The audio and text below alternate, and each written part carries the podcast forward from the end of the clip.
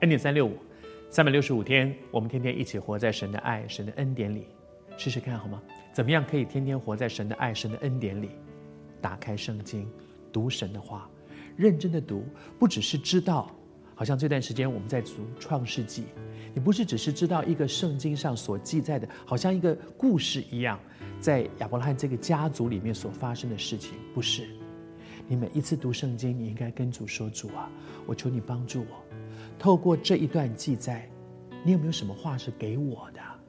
虽然讲的好像是亚伯拉罕的事，虽然讲的好像是以撒的事，是雅各的事，是以扫的事，是这个家族的事，但是我相信你可以透过圣经记载这个家族所发生的事情，你总有一句话是对我说的。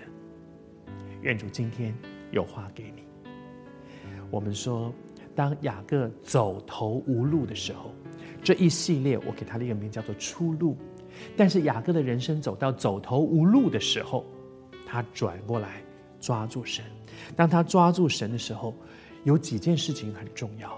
第一件事情，承认自己的问题，承认自己的软弱，不是我有什么好，而是承认，主啊，我真的不好，我不配，我有很多的问题，我是需要你的爱，需要你的恩典，需要你的怜悯的。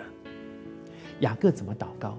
当他来到神的面前，他第一句话说：“你像仆人，就是像我所施的一切慈爱，一切的诚实。主啊，你是诚实的，但是我不是，我有很多的问题。”他说：“我一点都不配得，不是因为我有什么好，所以我领受了。我我好像因为我很用功读书，我拿了第一名，所以我去得到这样的奖奖品，不是。”你很诚实，你很棒，你很信实，你很有爱。可是我是那个书念得很坏，又天天翘课，又作弊啊！我我搞得一塌糊涂的，我还能够来到你的面前，一点都不是因为我有什么好。他承认说，我一点都不配得。雅各来到神的面前，他做的第一件事是诚实的面对自己，而不是主啊，你知道，你看我也蛮好的，我也很认真，我有。来到神的面前，不是来表功的；来到神的面前，不是来说我有多好的。来到神的面前，雅各真的懂得，因为他被逼到一个境况，他不得不承认：我今天搞成这样，是我自己，是我捅出的篓子，是我做错的事情。来到神的面前，诚实的面对自己。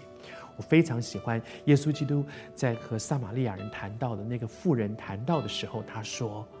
神是灵，要用心灵和诚实。这里面雅各说：“主啊，你对我所施的慈爱和诚实，主是诚实的，而我也需要诚诚实实的面对自己。